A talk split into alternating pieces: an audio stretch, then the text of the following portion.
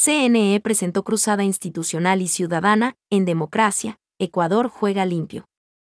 Con el compromiso de delegados de las organizaciones políticas de cumplir una participación justa y ética en las elecciones seccionales y del Consejo de Participación Ciudadana y Control Social, CPCCS, 2023, el Consejo Nacional Electoral, CNE, presentó, este martes 9 de agosto, la Cruzada Institucional y Ciudadana, en Democracia, Ecuador juega limpio. Esta iniciativa busca incentivar a las organizaciones políticas, candidatos, organizaciones de la sociedad civil y ciudadanía a asumir cívicamente su rol en el desarrollo de un proceso electoral pacífico y transparente.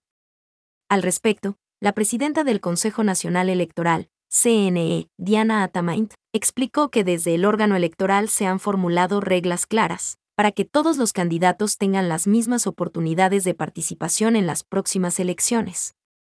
Nunca más confrontaciones violentas que minen nuestra democracia, nunca más disputas que nos dividan.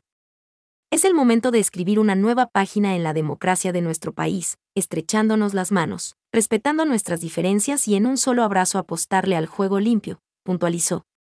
Por su parte, el vicepresidente del órgano electoral, Enrique Pita García, recalcó que se debe combatir a la desinformación y fomentar la confianza en la política.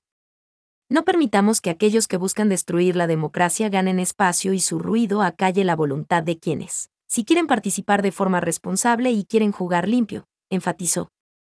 Del mismo modo, con esta cruzada, se ratifica el compromiso de las máximas autoridades electorales en la lucha contra la violencia política de género y la desinformación. Además, la cruzada busca promover una campaña electoral que fomente una cultura de paz, donde la libre expresión, el debate serio, responsable y respetuoso prevalezcan.